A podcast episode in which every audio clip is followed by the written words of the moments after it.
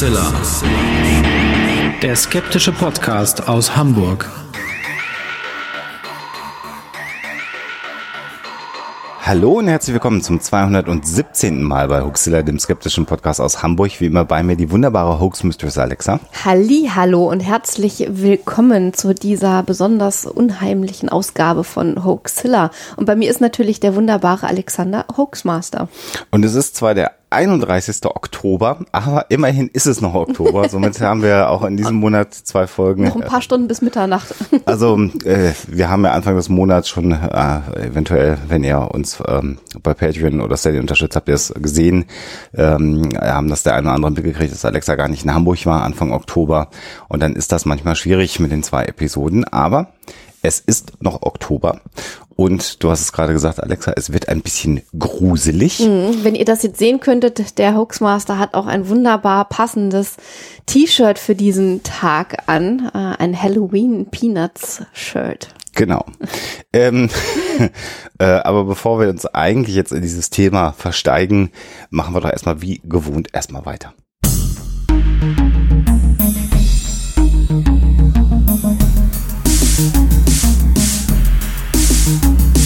Story der Woche.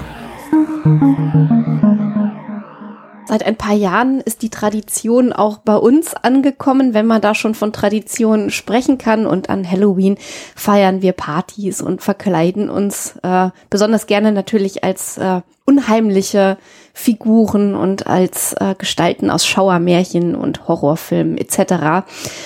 Und in den USA ist das Ganze natürlich noch viel verbreiteter. Es kommt allerdings auch immer wieder zu schrecklichen Vorkommnissen an Halloween, so auch im Jahr 1962. Ähm, und manchmal ist es sogar so, dass solche Ereignisse sozusagen im Foto festgehalten werden, beziehungsweise Hinweise auf ein drohendes Unheil. Und von einem solchen Foto erzähle ich auch in dieser Story es geht um eine Halloween-Party. Ähm, äh, ein Foto zeigt eine Gruppe von Menschen, die sich verkleidet haben. Es ist eine Schwarz-Weiß-Aufnahme. Die Menschen tragen merkwürdige Kostüme, viele Hüte. Sehr, sehr viele äh, tragen Masken, die sowieso schon so ein bisschen unheimlich aussehen. Manche sehen aus ein bisschen wie Clownsmasken. Äh, ganz im Zentrum eines Fotos ist eine Gestalt zu sehen mit einem etwas helleren Oberteil. Nicht genau zu erkennen, ob es äh, ein Overall ist oder ein Anzug oder oder etwas ähnliches. Die Person trägt eine schwarze Maske. Man sieht die Augen und man sieht im Prinzip einen, einen Mund, der so ausschaut, als sei er zu einem Grinsen verzogen. Diese unheimliche Gestalt, so sollte sich später herausstellen, ist ein Massenmörder, der auf einer Halloween-Party die Partygäste im, in einem Haus einschloss, um dann äh, sozusagen ein Massaker anzurichten. Eigentlich hatte dieser Mörder vor, alle Partygäste umzubringen. Äh, es ist dann letzten Endes bei sieben Opfern geblieben. Ähm, er hat die Türen alle verschlossen, sozusagen die Partygäste eingeschlossen und dann ähm, sozusagen sein, sein mörderisches Werk verrichten wollen. Ähm, man hat nie herausgefunden, wer dieser Mörder war. Er ist nie gefasst worden. Allerdings hat man die Maske gefunden 1969 und diese Maske befindet sich in der Obhut des FBI. Eine unheimliche, mörderische Geschichte für diese Halloween-Sendung, wenn sie denn stimmt und ich euch nicht mal wieder einen Bären aufgebunden habe. Da müsst ihr natürlich wieder bis zum Ende der aktuellen Folge warten, äh, wo wir es aufklären und dann steigen wir doch einfach mal in das Thema der Sendung ein.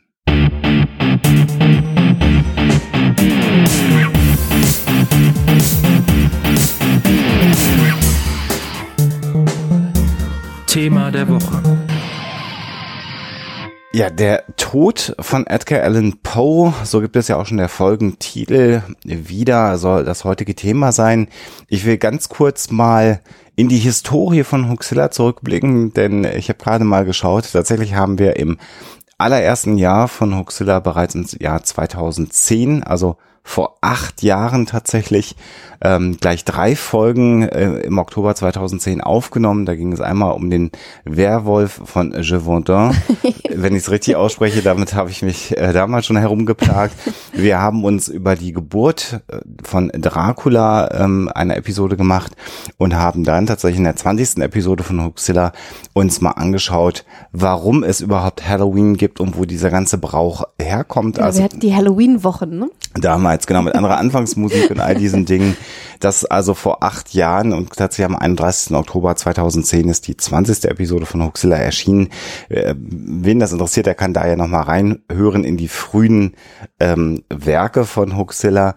Aber ähm, kommen wir zu Edgar Allan Poe und Edgar Allan Poe, ihr merkt es, äh, wieder eine reale Figur. Auch das haben wir ja in der Vergangenheit immer mal gemacht, uns mit Autoren beschäftigt. Wir haben mal über Sir Arthur Conan Doyle etwas Agatha erzählt. Christie und ihr mysteriöses Verschwinden. Genau. Und eine ähnliche spannende Geschichte gibt es auch über Edgar Allan Poe, den, und man kann ja gar nicht sagen Meister der Gothic Literature, weil er ja quasi schon danach kam. Also er hat ja die Gothic Literature, äh, Mary Shelley, Frankenstein haben wir ja auch schon mal behandelt, auch da könnt ihr euch mal die Folge anhören, ähm, weiterentwickelt und tatsächlich äh, Edgar Allan Poe lohnt sich zu lesen. Edgar Allan Poe funktioniert heute noch. Wer es kann im Englischen, ist ein bisschen anspruchsvoll, aber es gibt auch recht gute Übersetzungen, muss man sagen, von Edgar Allan Poe. Ähm, und äh, was man auch nochmal empfehlen kann, der ein oder andere wird sich erinnern, dass es äh, ja auch mal das Projekt Black Sweet Stories von Alexa gegeben hat, in dem sie Geschichten vorgelesen hat. Und tatsächlich hat sie insgesamt neun Werke von Edgar Allan Poe bei den Black Sweet Stories ähm, vorgelesen. Dass, dass es so viele waren, war mir auch gar nicht mehr bewusst. Und ähm, es waren einige dabei, ähm, mit denen ich mich vorher nicht so beschäftigt hatte, die für mich sozusagen auch so ein bisschen Neuland waren. Also sind alle auf Deutsch, sind alle Mhm. äh, in deutscher Übersetzung. Ähm, ein paar äh, sind dabei, die mir sehr, sehr viel äh, bedeuten. Vor allen Dingen die Maske des Roten Todes. Äh, das war immer so eine meiner Lieblingskurzgeschichten. Edgar Allan Poe, der Meister der Kurzgeschichte, also der im Prinzip das Genre perfektioniert hat und der sozusagen meisterlich verstanden hat, auch auf der Gefühlsklaviatur seiner Leser zu spielen. Also die Ängste, die ihn selber geplagt haben, hat er in Geschichten verpackt und hat seine Leser ähm, wirklich in einen Bann gezogen. Also äh, er hat mal, und das finde ich ganz spannend, auch sehr analytisch mit diesem Genre äh, umzugehen gewusst. Er hat gesagt, irgendwie, ich möchte meine Leser für eine halbe Stunde lang oder so äh, mit der Lektüre fesseln, weil eine Novelle, ein Roman, ähm, das ist mir alles zu langatmig. Das legt man zwischendurch weg und geht mal lieber spazieren. Aber so eine Kurzgeschichte, die liest man in einem durch und dann ist man eben völlig in einer anderen Welt und für eine kurze Zeit wie in den Bann geschlagen. Und das hat er also wirklich absolut perfektioniert und das merkt man auch an diesen Geschichten, die da bei den Black Sweet Stories hoffentlich von mir gelesen äh, zu finden sind. Genau, also da könnt ihr auch reinhören. Ähm, sowieso viele andere sehr düstere Geschichten bei den Black Sweet Stories. Ähm, Ein bisschen Dessart auch. in, genau, wen es interessiert, aber auch viele, viele andere Geschichten. Aber kommen wir mal zu Edgar Allan Poe äh, und der Tatsache, dass er mit 40 Jahren verstorben ist, also relativ früh. Und wir werden uns genau mit seinem Tod ausführlich beschäftigen, weil tatsächlich man nicht genau weiß, woran Edgar Allan Poe verstorben ist. Aber bevor wir über seinen Tod reden, gehen wir vielleicht noch ein bisschen auf seine ganzen, äh, auf seine Biografie kurz ein. Äh, es gibt sehr viele literarische Biografien über Edgar Allan Poe, die man sich sicherlich äh, durchlesen kann, wenn man interessiert an der Person Edgar Allan Poe ist. Vielleicht zu den Rahmendaten. Er ist geboren am 19. Januar 1809 in Boston in den Vereinigten Staaten und verstarb am 7. Oktober 1849 in Baltimore. Ähm, er war Sohn Von Jetzt. einem Schauspielerpaar. Genau. Also beide, äh, seine Mutter und sein Vater waren Bühnendarsteller. Und äh, besonders seine Mutter war wohl eine sehr hochgelobte, angesehene Schauspielerin. Bei seinem Vater sieht die Situation schon wieder ein bisschen anders aus, aber auf jeden Fall war seine äh, Mutter äußerst erfolgreich, äh, wunderschön, beim Publikum beliebt und ist dann leider viel zu früh, als äh, der kleine Edgar erst zwei Jahre alt war, an Tuberkulose verstorben. Mhm. Äh, übrigens zu einer Zeit, als Frauen als Schauspieler noch ein relativ neues Phänomen war. Legal. Also Äh, genau, also das ähm, muss man auch nochmal sagen, da merken wir schon, wir sind noch in einer sehr puritanischen Zeit. Das wird äh, nachher auch nochmal eine Rolle spielen, wenn es um die Beschreibung des Lebens und der Person von Edgar Allan Poe, die vielleicht viele vermeintlich kennen, so wie wir das auch gedacht haben. Also da muss man immer auch den Kontext, den gesellschaftlichen vor Auge behalten. Aber ja, äh, seine Mutter verstarb, Edgar war zwei Jahre alt und der Vater hatte die Familie zu dem Zeitpunkt schon verlassen. Das heißt, ähm, Edgar Poe zu dem Zeitpunkt eine Vollweise. Genau, mit äh, zwei äh, Geschwistern, einer Schwester und einem Bruder, äh, die dann alle drei zu verschiedenen Pflegeeltern gekommen sind und sogar auch äh, teilweise in verschiedenen Städten. Ähm, Edgar äh, Poe ist dann bei einer Familie Allen gelandet. Äh, die Mutter äh, oder die Frau äh, dieses Ehepaars ähm, hatte sich bereits äh, schon um seine Mutter gekümmert, als sie krank geworden ist. Also es war dann tatsächlich so, dass seine Mutter so beliebt war, dass Damen der Gesellschaft äh, ihr geholfen haben, als sie bereits erkrankt war und sich dann natürlich mit dem Job und einem kleinen Kind oder kleinen Kindern äh, herumplagte und dann äh, auf Hilfe angewiesen war. Tuberkulose übrigens die Krankheit, an der äh, Allan Poes Mutter verstarb. Ähm, das Ehepaar, beziehungsweise Edgar Poe muss man ja sagen, das Ehepaar war dann äh, Francis Allen und John Allen, die ihn aufgenommen haben, allerdings immer als Mündel, das heißt, er ist nicht offiziell adoptiert worden ähm, und hat auch äh, sehr, sehr häufig oder in den allermeisten Fällen gar nicht mit Edgar Allan Poe unterschrieben, weil er formal diesen Namen Allen gar nicht tragen durfte, sondern ähm, Edgar A. Poe eigentlich in der Regel immer benutzt. Das heißt auch, dass das Allen kein Vorname in dem Fall war, sondern eher der Nachname seiner ja, äh, Stiefeltern oder der Familie, die ihn zumindest als Pflegefamilie aufgenommen hat. Also zu seiner Pflegemutter war das Verhältnis wohl halt ziemlich innig. Also er hat sie sehr geliebt. Das Verhältnis zu John Allen war ein bisschen zwiegespalten. Also Mhm. es wird in manchen Quellen so beschrieben, dass er durchaus von seinem Pflegevater auch mal verwöhnt wurde. Auf der anderen Seite war er wahnsinnig streng und hatte wahrscheinlich eine ziemlich genaue Vorstellung davon, wie sein Mündel äh, sein Leben gestalten sollte. Und ähm, vor allen Dingen, als es dann daran ging, eine Karriere zu planen, war garantiert nicht vorgesehen, dass er irgendwie sich als Poet, Schriftsteller oder ähnliches äh, herumtreiben würde, sondern er sollte, der Junge sollte irgendwie was Ordentliches lernen. Genau. Äh, sie waren übrigens die ganze Familie aus geschäftlichen Gründen zwei Jahre in Großbritannien. Das heißt, In Edgar Schottland und in England, genau. äh, hat äh, dort zwei Jahre auch die Schule besucht, hat dort Französisch insbesondere gelernt, äh, hat später von sich selber behauptet, er würde auch gut Deutsch sprechen. Da gibt's äh, Zeitzeugen, die sagen, hm, das sei eher so äh, nicht so prickelnd gewesen, aber zumindest in seine Biografie ja, hat er das mit hineingeschrieben. Und du hast völlig recht, äh, relativ zeitig kam bei ihm der Wunsch durch, ja, künstlerisch zu schreiben. Das war etwas, was ihn umtrieb, Edgar Allan Poe.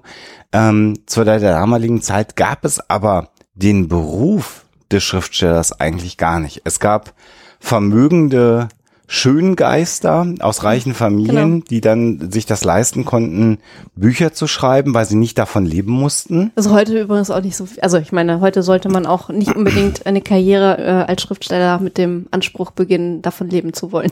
Es sei denn, Hat sich dass nicht so viel geändert. Man ist Joan K. Rowling. Äh, und, und Ja, aber die hat auch nicht damit angefangen zu sagen, hurra, ich werde jetzt Millionärin oder Milliardärin. Nee, nein, nein. Also eine besondere Situation. Ähm, 1826 hat sich Poe dann an der University von Virginia eingeschrieben. Das war so eine Zeit, wo er eher mit äh, ja den anderen Studenten aus reichem Hause mithalten wollte, so wird es zumindest berichtet.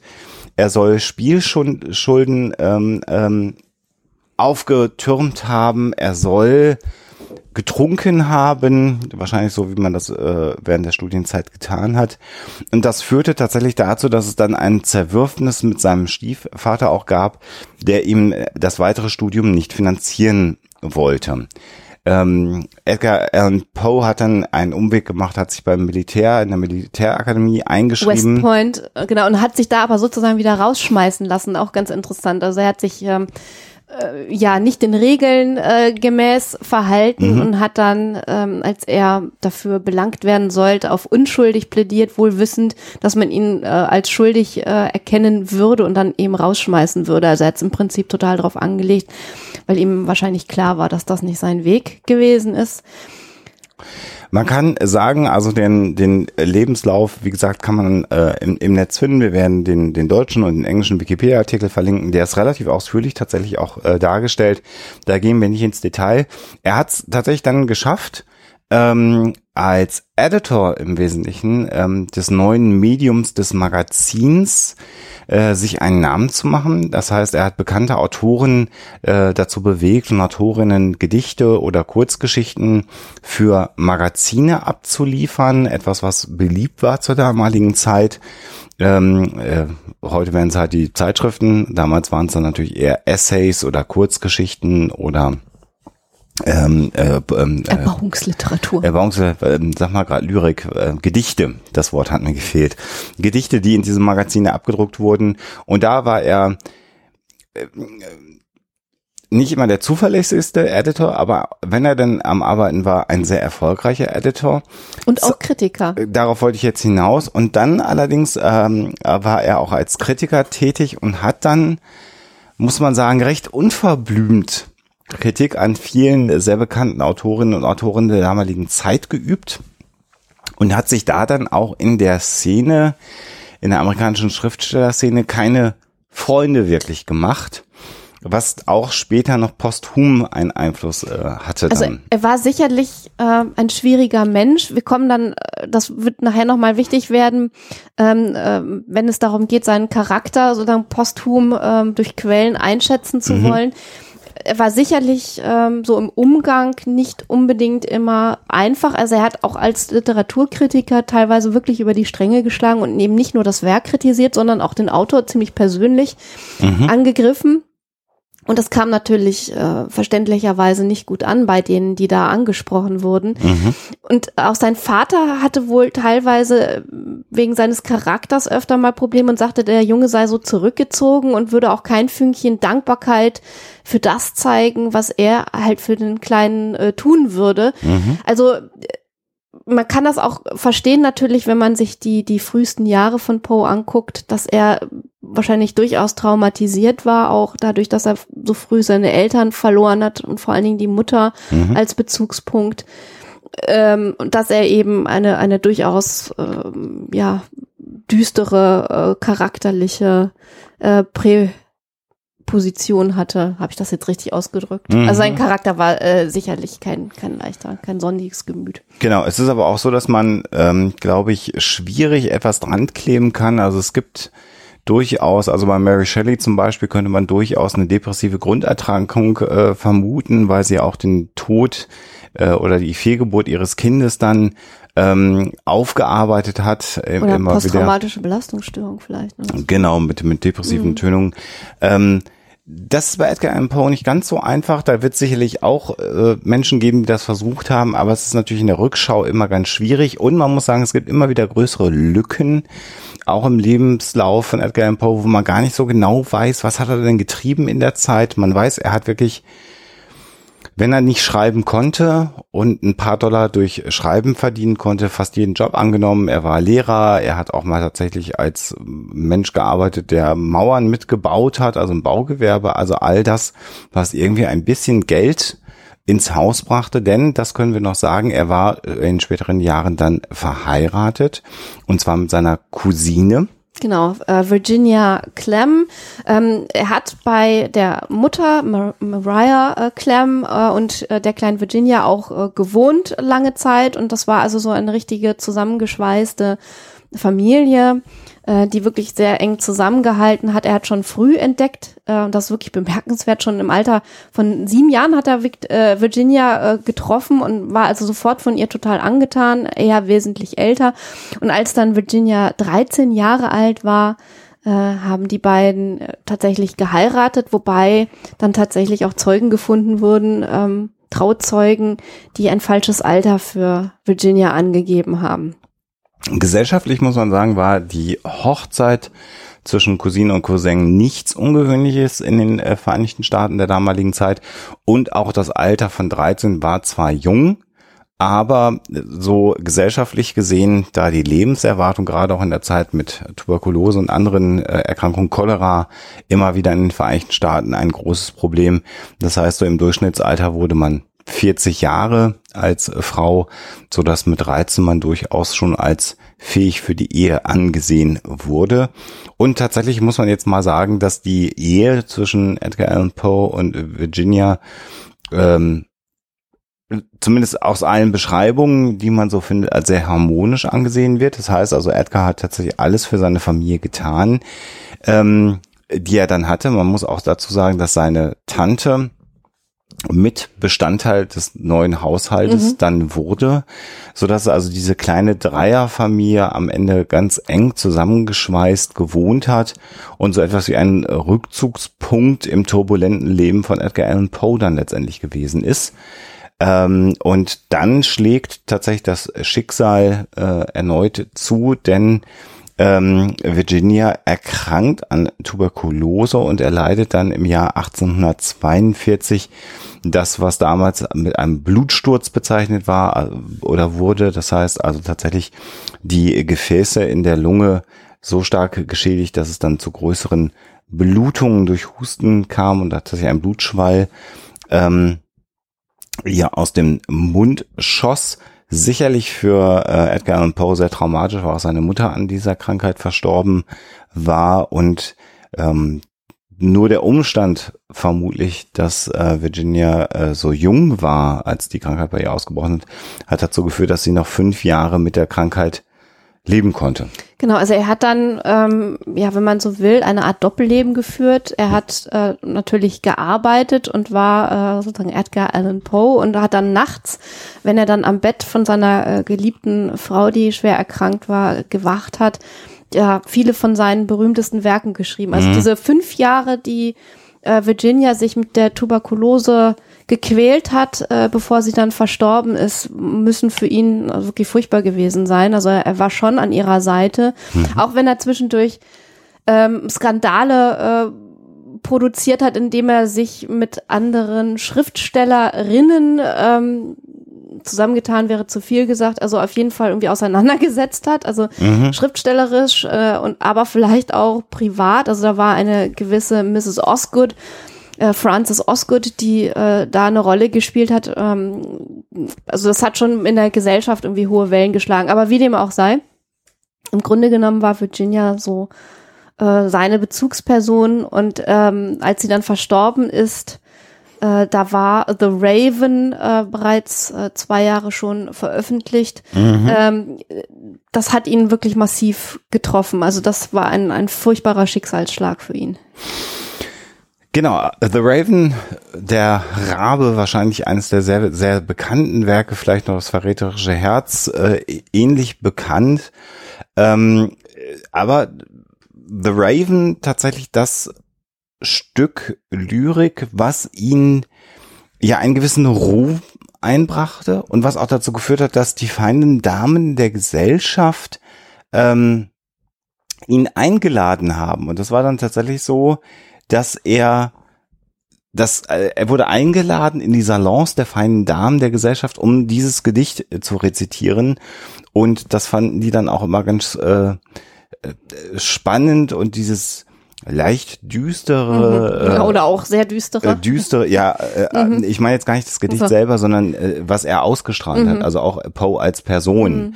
äh, das war so etwas was die Melancholie ja wobei er auch also er soll wohl auch ein, ein echter Gentleman gewesen mhm. sein sehr der charmant viel auf sein Auftreten auch gegeben hat und ähm, schon so so sowas von diesem alten Südstaaten Charme äh, noch hatte Mhm. Äh, und insofern kam er irgendwie bei den Damen auf jeden Fall gut an und war dann tatsächlich so ein Liebling der feinen Damengesellschaft.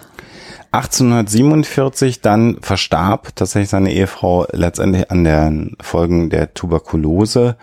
Und für Edgar Allan Poe war wieder ein Lebensmittelpunkt verschwunden und ähm, viele Biografen, die sich mit dem Leben von Edgar Allan Poe äh, beschäftigt haben, sagen, dass eigentlich immer äh, die Suche nach einem festen Ankerpunkt auf der menschlichen Ebene das war, was ihn getrieben hat und dann 1847 dann eben wieder entrissen. Und äh, tatsächlich in seiner Trauer ähm, hat er sich dann relativ schnell bemüht, wieder eine Partnerin zu finden, muss man äh, sagen, hat da verschiedene Anläufe genommen und tatsächlich eine ehemalige Jugendliebe, die er wegen der Eltern äh, damals nicht heiraten durfte, der äh, Jugendliebe, die gesagt haben, nein, das ist kein passender Ehemann für dich. Mit der hatte er sich dann tatsächlich verlobt. Genau, Sarah Elmira äh, Royster, mhm. Äh, Royston, Royster, äh, und nun auch noch mit dem Namenszusatz Shelton in der Zwischenzeit. Mhm. Die hat er sozusagen wiedergefunden nach äh, Jahren. 1849 äh, sind wir dann schon. Genau.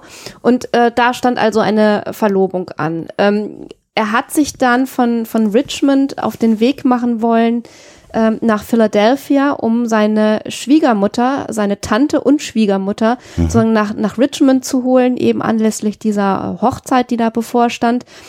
Und ist dort, nach allem, was wir wissen, niemals angekommen. Genau.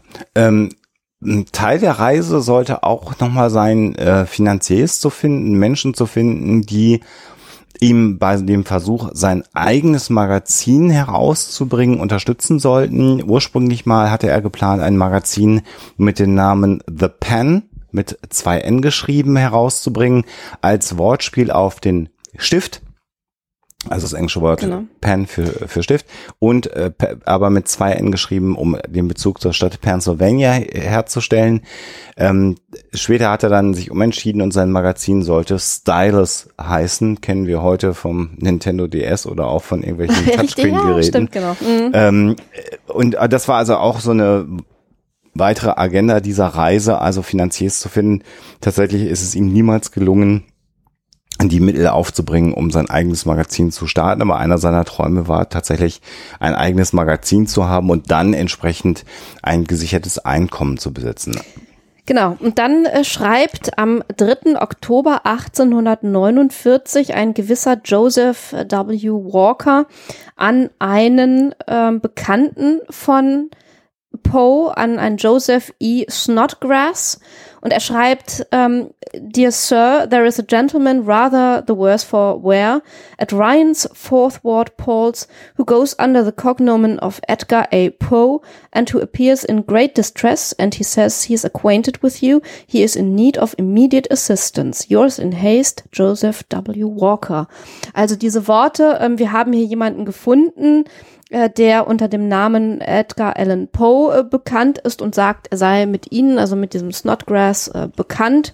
Ähm, er scheint eben äh, in großer Not zu sein und braucht sofortige Hilfe. Mhm.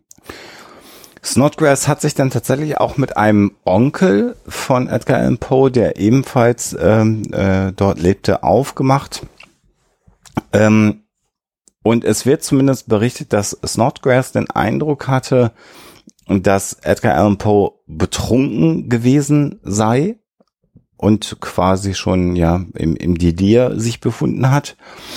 Und weder Snodgrass noch der Onkel von Edgar Allan Poe wollten tatsächlich äh, ihn dann zu Hause aufnehmen. Genau, und diese, allein schon diese Auffindesituation vor einer äh, äh, ja, Bar oder, oder vor allem Lokal, äh, Gunners Point, mhm. äh, Gunners Hall. Ähm, äh, muss wohl ziemlich verstörend gewesen sein. Also dieser Walker sagte, er hat halt ähm, mehr oder weniger Poe äh, im Rinnstein gefunden, erst äh, überhaupt gar nicht erkannt. Mhm. Äh, Poe scheint wohl Kleidung getragen zu haben, die ihm schlecht passte und wo man also dachte, irgendwie so würde der sich nicht anziehen. Mhm, ähm, mhm. er, der immer so auf seine Erscheinung geachtet hat.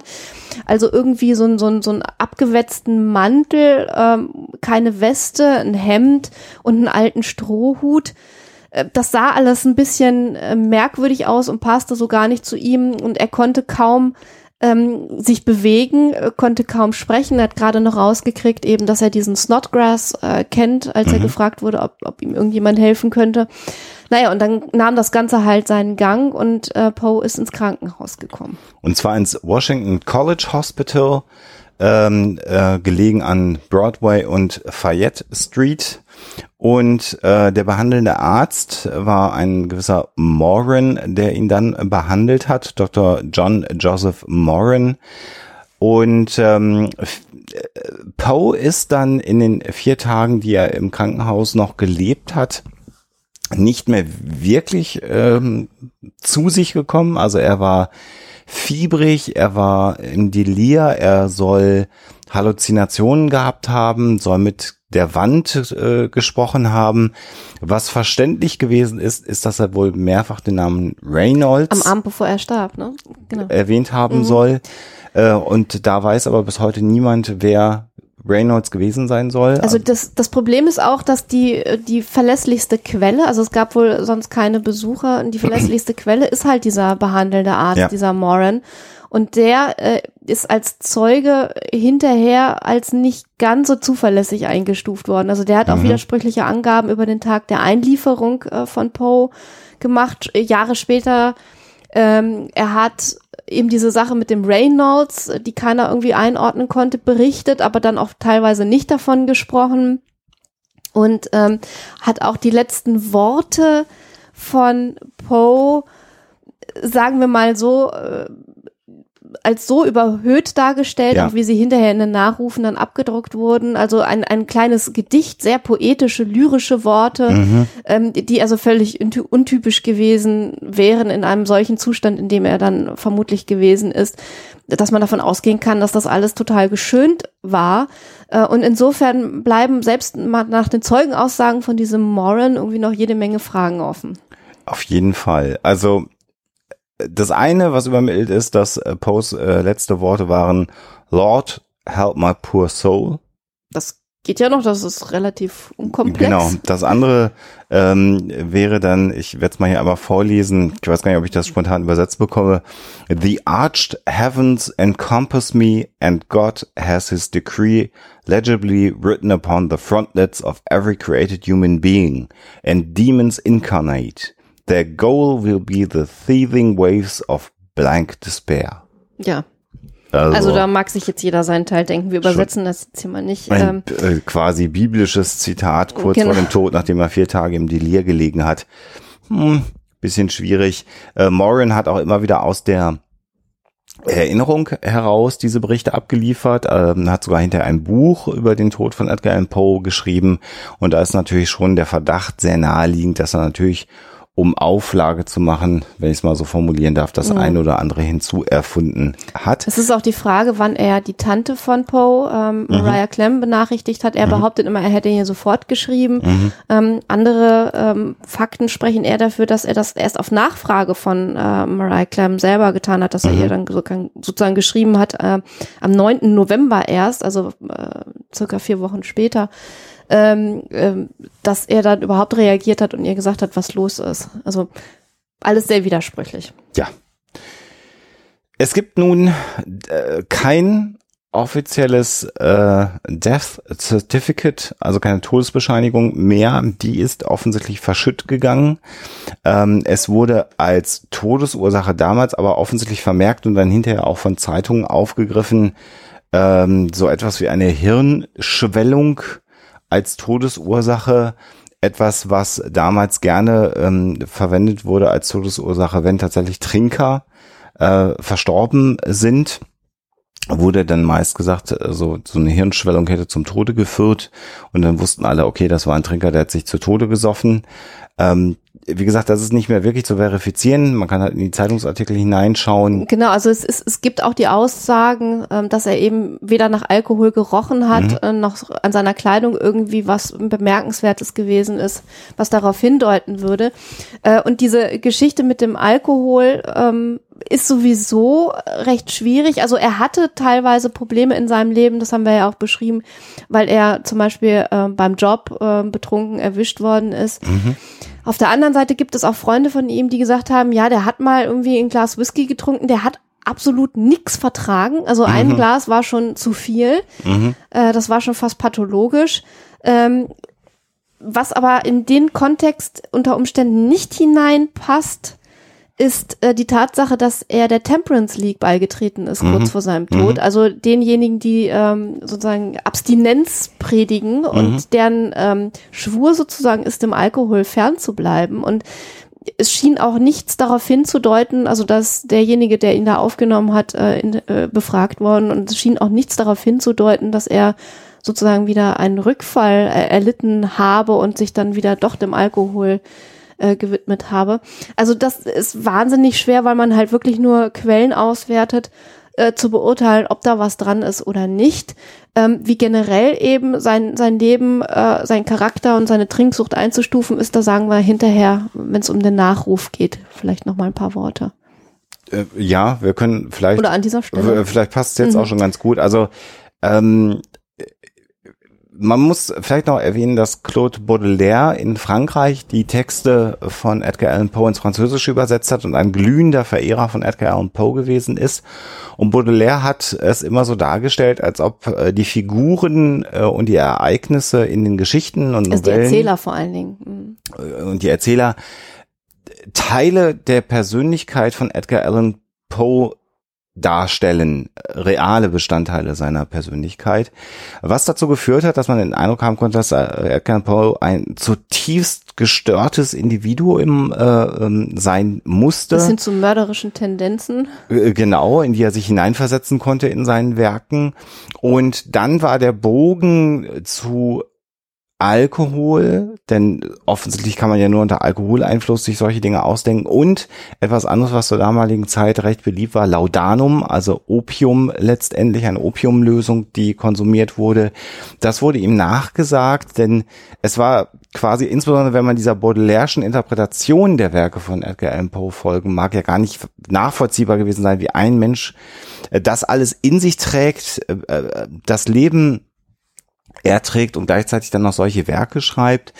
Ähm, tatsächlich, äh, Alkohol hast du gerade schon gesagt, etwas dazu. Laudanum gibt es äh, Berichte, dass er nach dem Tod seiner Ehefrau tatsächlich äh, sogar Suizid versucht hatte, da unter Umständen sogar mit Laudanum. Da ist also tatsächlich einmal in, mit Laudanum in Kontakt getreten. Aber wiederum andere Zeitzeugen berichten, dass er eben gerade nicht unter Einfluss von Substanzen seine Werke geschrieben hat, sondern eher sehr, sehr analytisch äh, seine Werke geschrieben hat, genau mit dem Punkt, dass er genau eine gewisse Wirkung in den Köpfen von Menschen erzeugen wollte. Du hast schon gesagt, 20 bis 30 Minuten, da kann ich sie fangen, da gehen sie nicht aufs Klo, da legen sie das Buch nicht hin, da gehen sie nicht essen. Das ist die Zeitspanne, die ich habe, um sie einzufangen. Und viele andere seiner anderen Werke, die er offensichtlich geschrieben hat, um Geld zu verdienen, also irgendwelche Essays oder sogar normale Zeitungsartikel, waren von der Qualität dann auch offensichtlich so, dass sie äh, sehr, sehr schwach waren und man merkt, dass er da nicht viel Energie hineingesetzt hat. Insofern ist ein generell sich durch das Leben ziehender Substanzabusus äh, von Edgar Allan Poe nicht wirklich belegbar. Trotzdem glaubt man es heute. Das können wir nachher nochmal beschreiben, warum man es vielleicht heute Oder, glaubt. oder vielleicht doch jetzt äh, an Auch? dieser Stelle, Okay. weil es dann noch äh, einen gewissen Rufus Wilmot Griswold gibt, Mhm. äh, ein ähm, früherer Kollege von, von Poe und ein Bekannter. Und die beiden haben, ja, man kann eigentlich fast sagen, sowas wie eine Fehde äh, gehabt, beziehungsweise äh, Griswold hat schon zu Lebzeiten von Poe immer versucht, seinem Ruf zu schaden und hat dann unter dem Namen Ludwig oder Ludwig äh, einen Nachruf veröffentlicht, wo er eben schon als äh, Poe schon als so trunksüchtigen, äh, so halb verrückten äh, darstellt. der betrunken über die Straßen äh, von Im Delirium Pennsylvania. irgendwie durch die Straßen wankt und irgendwie mit äh, unsichtbaren Menschen redet oder so. Also schon total durch, auf jeden Fall. Ähm, das war offensichtlich ein Nachtreten und genau dieser Nachruf ist dann aber auch tatsächlich von vielen Biografen übernommen worden als wahr wahrgenommen worden und dann aufgegriffen worden. Man muss vielleicht auch noch mal, du hast schon gesagt, dass er Mitglied der Temperance äh, war, äh, Edgar Allan Poe, auch noch die Zeit noch mal vor Augen haben. Ganz am Anfang habe ich schon gesagt, wir befinden uns noch in einer sehr sehr prüden, in einer sehr ständeorientierten äh, Gesellschaft Und tatsächlich, wenn man einmal aufgefallen ist, dass man alkoholisiert war, hatte man schon fast einen Ruf in dieser Gesellschaft weg. Und wenn man, auch das findet man immer mal wieder vermuten könnte, dass Edgar Allan Poe tatsächlich eine Alkoholunverträglichkeit hatte. Das heißt, kleinste Mengen von Alkohol haben schon zu äh, starker Trunkenheit War bei seiner Schwester wohl auch so. Ähm, dann kann man vielleicht erahnen, warum er gesellschaftlich so einen Ruf hatte, obwohl es gar nicht gestimmt hat, weil eben die Gesellschaft auf solche Dinge äh, sehr, sehr genau geguckt hat. Wobei man natürlich sagen muss, dass auch damals der Alkoholismus in den Vereinigten Staaten natürlich komplett vertreten war und auch keine, keine Randerscheinung war, sondern genauso ein gesellschaftliches Problem und Phänomen war, wie er das heute auch ist. Aber klar, Edgar Allan Poe war eine exponierte Persönlichkeit und hat sich dann auch als Kritiker äh, ein Beispiel haben wir hier in dem Nachruf von Griswold gehabt, aber ja auch schon viele Feinde gemacht, die dann natürlich auch gerne nachgetreten haben und ihm Charakterschwächen dann eben angedichtet haben. Es gibt neun Hypothesen zum Tod von Edgar Allan Poe. Wir wollen vielleicht noch mal ganz kurz die aktuellen Hypothesen mal durchsprechen. Ähm, tatsächlich kann man heute nicht sagen, was zum Tod von Edgar Allan Poe geführt hat. Äh, deswegen kann man das kaum gewichten, äh, was hier beschrieben wird. Die erste Hypothese äh, ist, dass er an den Folgen einer Schlägerei letztendlich also eines Überfalls sozusagen verstorben ist, dass er also so schwer überfallen und verprügelt worden ist, dass er an den Folgen verstorben ist ähm, das ist ähm, schon eine Theorie von 1867. Also ja. das ist schon ähm, etwas älter, ähm, diese ganze Geschichte. Äh, und da soll es dann um eine Frau gegeben sein, der er irgendwie, äh, ja, die er beleidigt hat oder der irgendwie Böses zugefügt hat. Und auf Anstiftung dieser Frau äh, ist dann als Rache äh, mehr oder weniger äh, eben diese Schlägerei angezettelt worden. Das mhm. heißt, er ist dann zusammengeschlagen worden. Ähm, das ist jetzt irgendwie eine Theorie, ähm, das weiß ich nicht genau, wie man das beurteilen soll. Das würde zum Beispiel nicht erklären, warum er da vielleicht in anderer Kleidung aufgefunden worden ist. Mhm. Ähm, man weiß auch nicht, ob das mit Verletzungen, äh, die er eventuell im Krankenhaus aufwies, übereinstimmen würde, weil mhm. davon überhaupt nicht die Rede ist. Also es ist wahnsinnig schwer, das äh, zu beurteilen, ob da irgendwas dran sein könnte, dass er vielleicht auf den Straßen rumgewandert ist und vielleicht überfallen worden ist. Mag ja sein, aber eine gezieltes, ein gezieltes Zusammengeschlagen werden auf Anstiftung einer Frau, die er beleidigt hat. Mhm. Du wertest jetzt aber schon, ne? Ich werte schon, ja, ja. Ich habe ja gesagt, wir ja, werten ja, okay. nicht, aber gut. Die äh, zweite Theorie ist, ähm, dass er ein Opfer von Cooping oder Co-Opping geworden ist. Co-Opping müsste es wahrscheinlich sein, ne? Ja, äh, also weil man ja zur Kooperation äh, gezwungen wird. Das Ganze ist eine ne Art von Wahlbetrug. Ja. War mir, äh, bevor ich mich damals damit beschäftigt habe, auch irgendwie neu, äh, dass es das gibt. Mhm. Und zwar, das würde auch äh, passen, es war zu dem Zeitpunkt äh, am 4. Oktober 1849 in Baltimore irgendwie so eine Sheriff-Wahl. Äh, das heißt also, es war tatsächlich irgendwie eine Wahl, wo man hätte betrügen können. Das war wohl an der Tagesordnung. Kurzum, bei diesem Co-oping wurden ähm, Menschen sozusagen entführt, mehr oder weniger, und dann dazu gezwungen, auch unter Einsatz von Alkohol und Drogen, immer wieder in verschiedenen Kostümierungen zur Wahlurne zu gehen und die Wahl abzugeben. Und dann meistens wurden die Leute, also entweder wenn sie nicht kooperiert haben, äh, vielleicht sogar ermordet, ähm, und dann, aber wenn sie kooperiert haben, dann irgendwie alleine gelassen, halt wieder laufen gelassen. Mhm das würde zumindest erklären, warum er irgendwie nicht seine eigene Kleidung getragen hat, aber das ist eine Theorie, die äh, mal recht verbreitet war mhm. oder vielleicht mhm. sogar auch noch ist. Mhm. Aber auch ich werte jetzt mal nicht. Wir wissen jetzt aber offensichtlich, wie äh, Donald Trump zum Präsidenten geworden. Äh, dritte Theorie, ähm, äh, tatsächlich dann Alkohol, Folgen von Alkoholsucht. Ich glaube, da haben wir jetzt ausführlich drüber gesprochen. Äh, auch eine Hypothese, die sich sehr, sehr lange gehalten hat, insbesondere natürlich auch äh, wegen der Berichte, auch dann über das Nachrufs, wo dann hinterher man gesagt hat, naja, ähm, Charakterlich war der ja eh nicht so. Äh, was sowohl gegen das Co-Opping als auch gegen diese These spricht, ist eben die Tatsache, dass der Arzt Moran keinen Alkoholgeruch festgestellt hat. Also beim Co-Opping wäre er ja auch zumindest entweder mit Drogen oder mit Alkohol gefügig gemacht worden. Ähm, das hat Morin ja negiert. Also er hätte weder Alkohol gerochen, noch hätte er den Eindruck eines Alkoholikers gemacht. Äh, insofern muss man darüber ähm, einfach ja Muss man so Fragezeichen setzen. Genau. Genau, das Mhm. war es, was ich gesucht habe.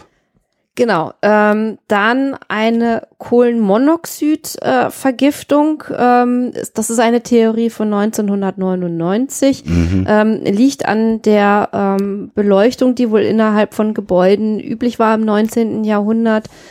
Ähm, das ist eine Theorie, die man äh, relativ schnell wieder ähm, sozusagen ad acta legen kann. Mhm. Ähm, äh, es sind wohl, äh, es sind wohl äh, Proben von äh, Pose H äh, genommen worden und äh, die sind wohl getestet worden.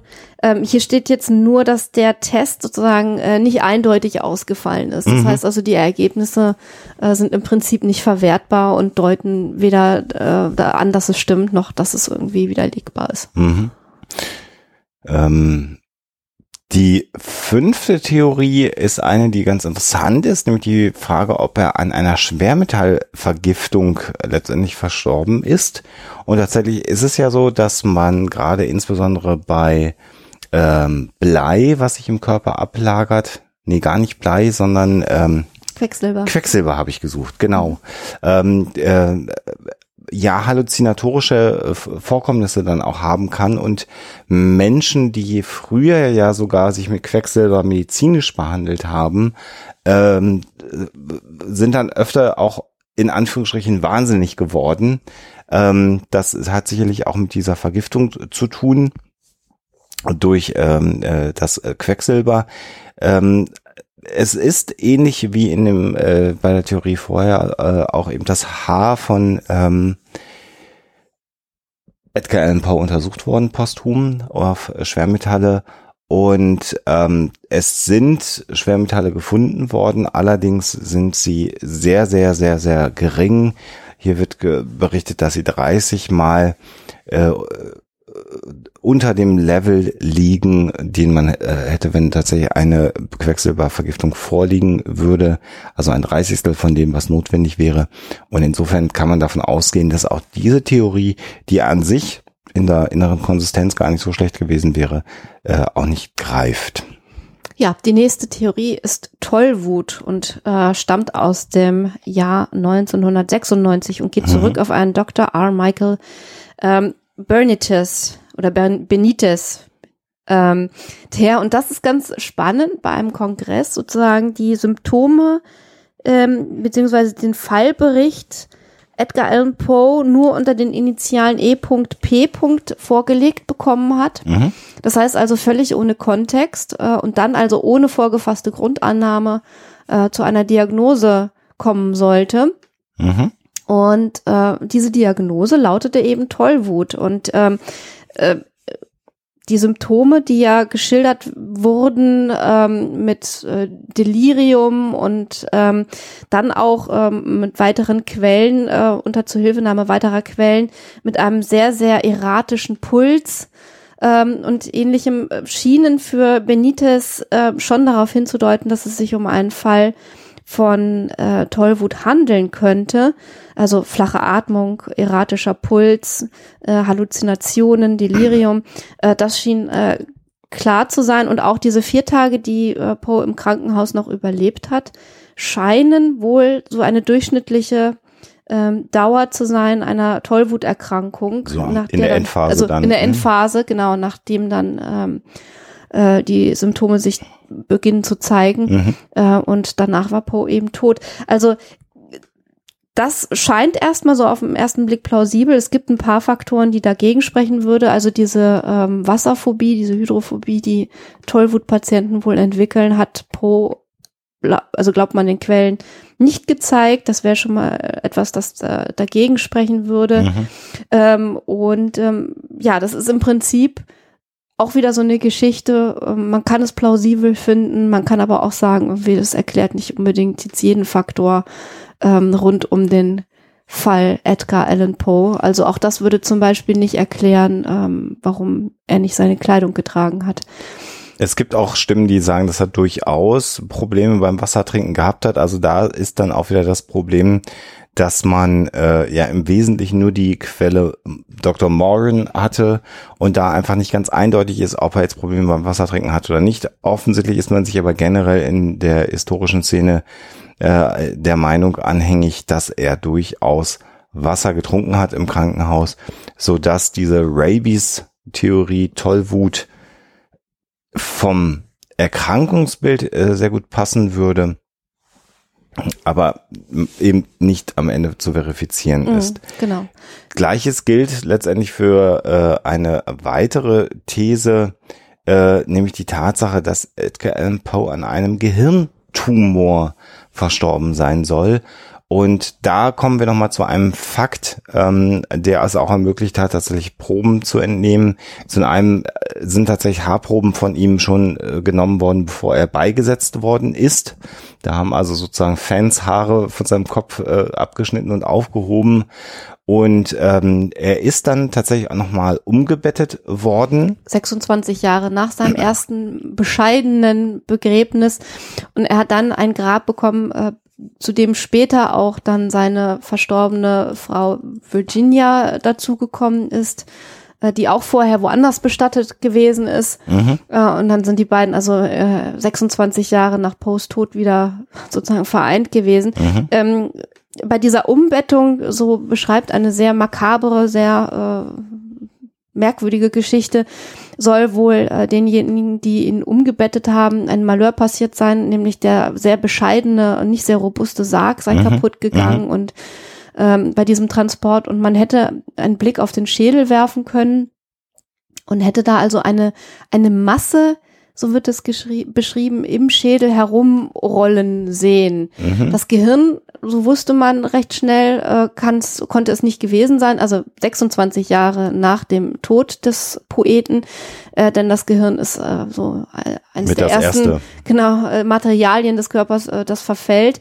Ähm, und man ist dann eben dazu übergegangen, äh, nach Befragung von Medizinern äh, zu vermuten, dass es sich bei einer herumrollenden Masse um einen versteinerten Hirntumor, Oder verkalkt. verkalkten, ja, genau, äh, gehandelt haben könnte. Mhm.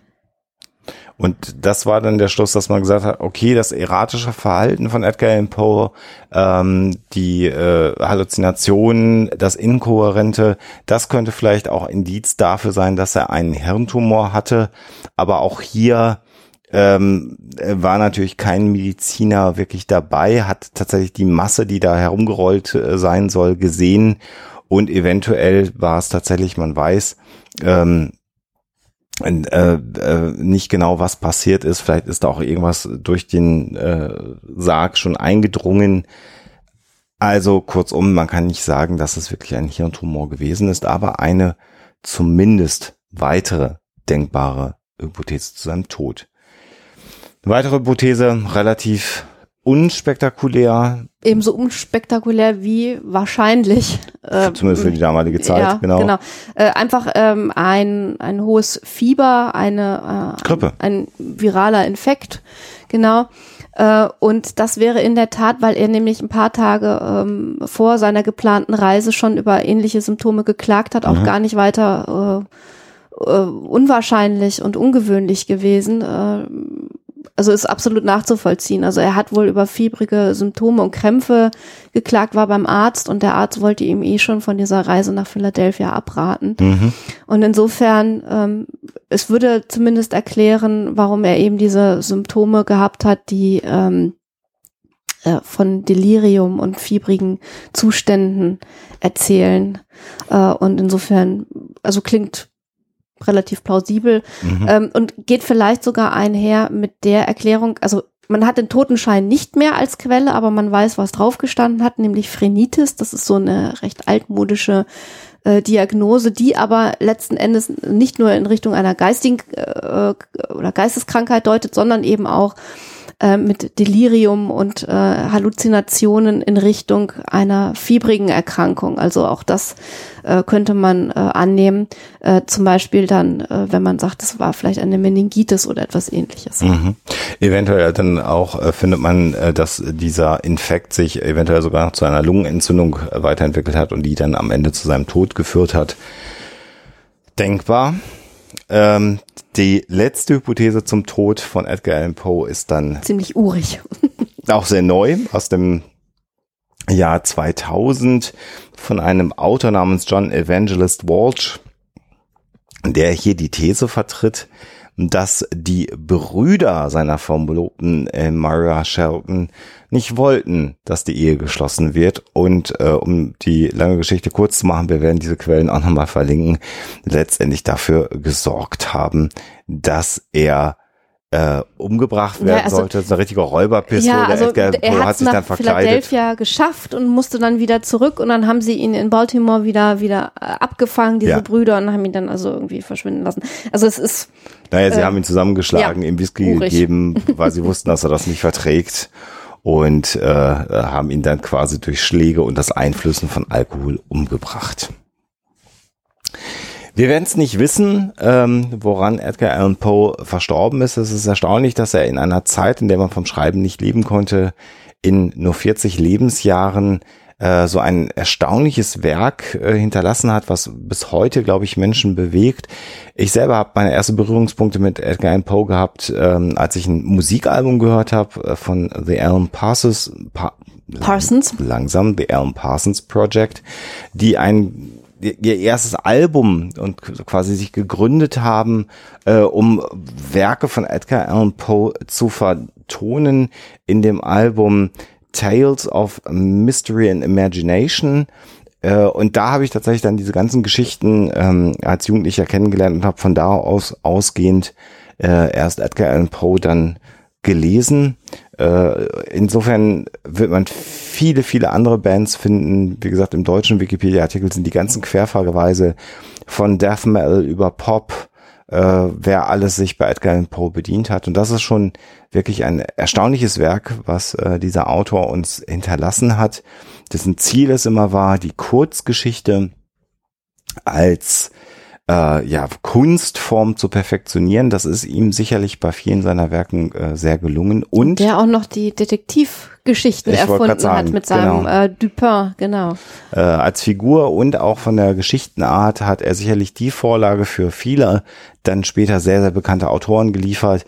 Äh, in äh, Sherlock Holmes tatsächlich äh, zitiert Arthur Conan Doyle Dupin und äh, zieht damit quasi den, den Hut vor dem Werk von Edgar Allan Poe. Also auch hier äh, hat er da äh, Wegweisendes äh, geschaffen und umso bedauerlicher dann ja letztendlich, dass er so früh sterben musste unter nicht geklärten äh, Auspizien. Und was wäre wohl geschehen, wenn die Hochzeit stattgefunden hätte, er wieder ein zentrales äh, äh, Heim gehabt hätte, ähm, was ihm sicherlich gut getan hätte und eventuell sogar sein Magazin hätte veröffentlichen können. Wir werden es nicht erfahren. Wir können ihn nur lesen und äh, genießen, Genau. Den Schauder Oder der hören, Geschichten. Genau. wie du einige seiner Werke bei den Backstreet Stories vorliest, wer das denn machen Genau, möchte. und wer lieber Filme guckt, es gibt natürlich unzählige, die irgendwas mit Poe zu tun haben. Äh, einer, den ich sehr, sehr gut fand, äh, fand äh, ist äh, The Raven mit John Cusack. Hat nur ganz lose äh, was mit der Geschichte von Poe zu tun. Äh, es geht um Mord, um Mysterien und es ist irgendwie so ein bisschen ein unheimliches Kostümdrama. Ich fand's toll. Ja, damit haben wir uns mit der historischen Figur Edgar Allan Poe beschäftigt, mit seinem mysteriösen Tod, vielleicht so ein bisschen düster, äh, der Tod eines bekannten Autoren. Und wir müssen jetzt eigentlich nochmal aufklären, was es mit dem Serienmörder an Mhm. Dem Halloween Foto. aus dem Jahr 1962 zu tun hat. Die Auflösung.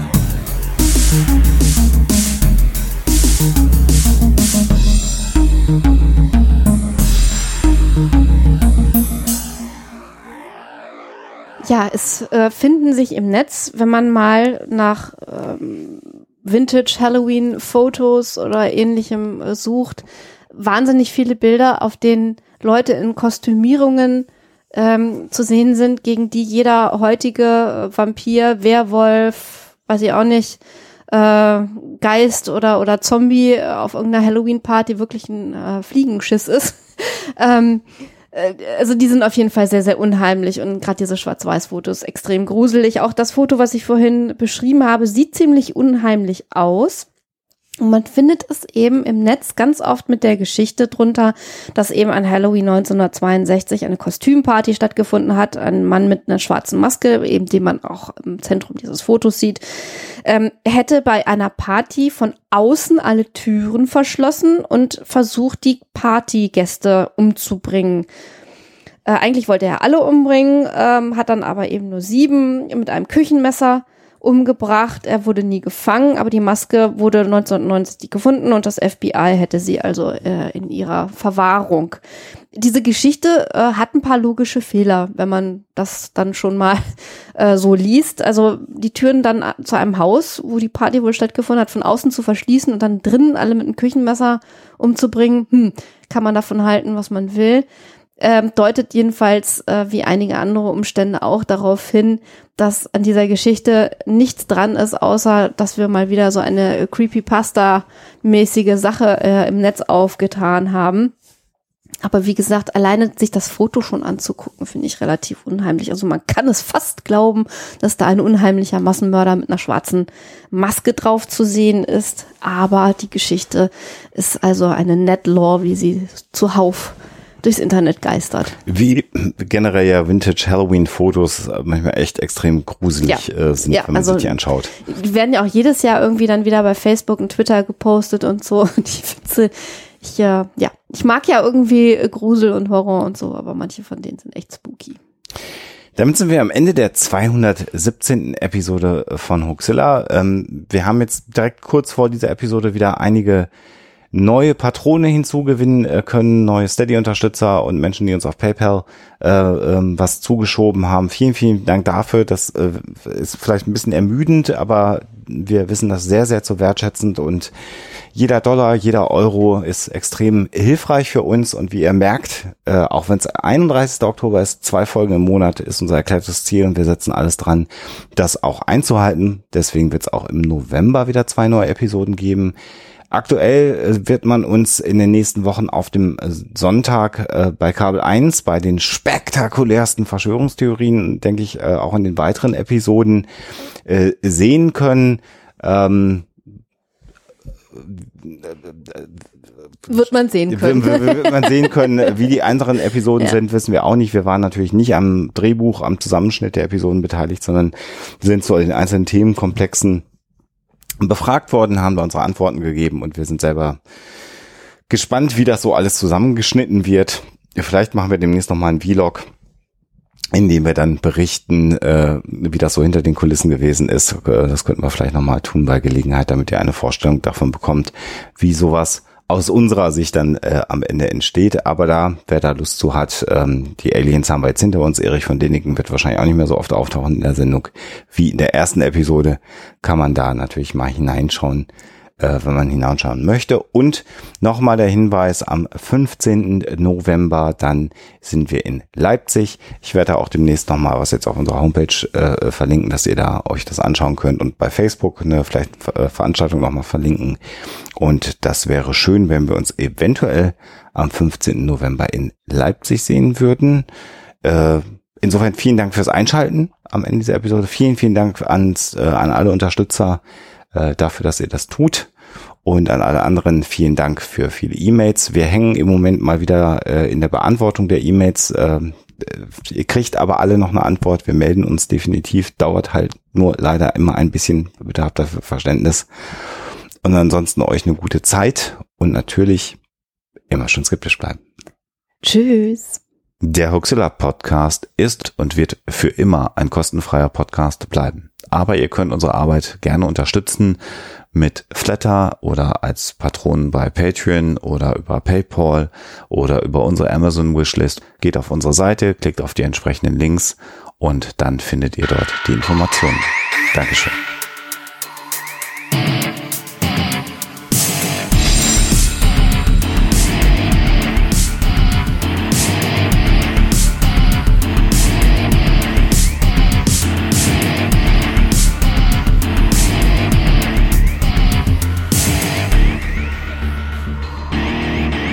Schickt Fragen, Anmerkungen oder Feedback an info@huxilla.de. Und wenn ihr mögt, dann bewertet uns doch bei iTunes oder einer der anderen Podcast-Seiten, die uns führen.